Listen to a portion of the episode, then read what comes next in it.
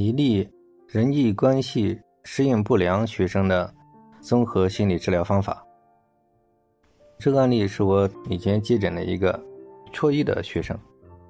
他从这个小学开始，就是慢慢出现了学校的这个人际关系适应不良。学校家长反馈呢，就是他比较孤僻，经常给这个学生发生矛盾，嗯，而且就是表现为不良少年。就是经常动手打人，然后恶作剧，被家长当做这个多动症给他治疗。嗯，然后这个学生呢，他呢因此呢受到了学校跟这个其他同学家长的排挤。后来这个小孩呢，我接诊之后呢，就是给他在做游戏的当中，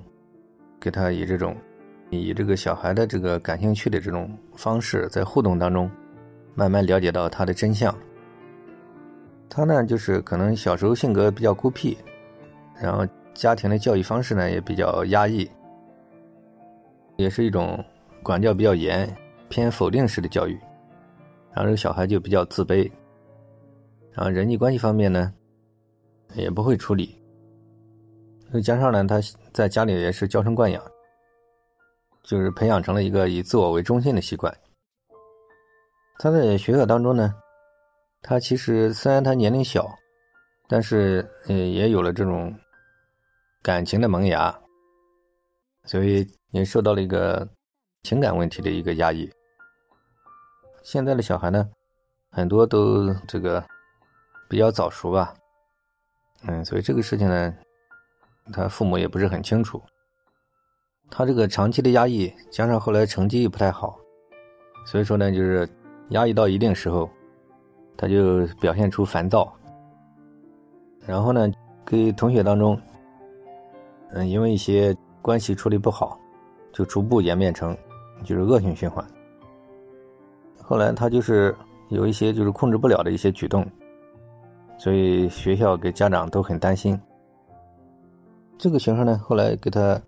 做了详细的心理分析，化解了他心理的冲突，修正了他对他自己的一些错误的理念，然后他心里的压力就减轻，然后给他修正了他的情感问题、学业问题，然后再给他做了家庭治疗，把他家长一些不当的教育的方式做了修正，最后这个小孩子就比较能接受我，愿意给我去沟通他内心里的真实想法。他内心有很多冲突，给他一一化解，最终就是在这个认知上，从宏观的角度上来讲，给他打开了他的心结，最终然后再指导他怎么样去正确的这个人际关系的互动，给他分享了很多正确的方法。当他把这一条条问题都处理好之后，他的情绪问题自然也就淡了，所以后来这个躁狂。控制不了的一些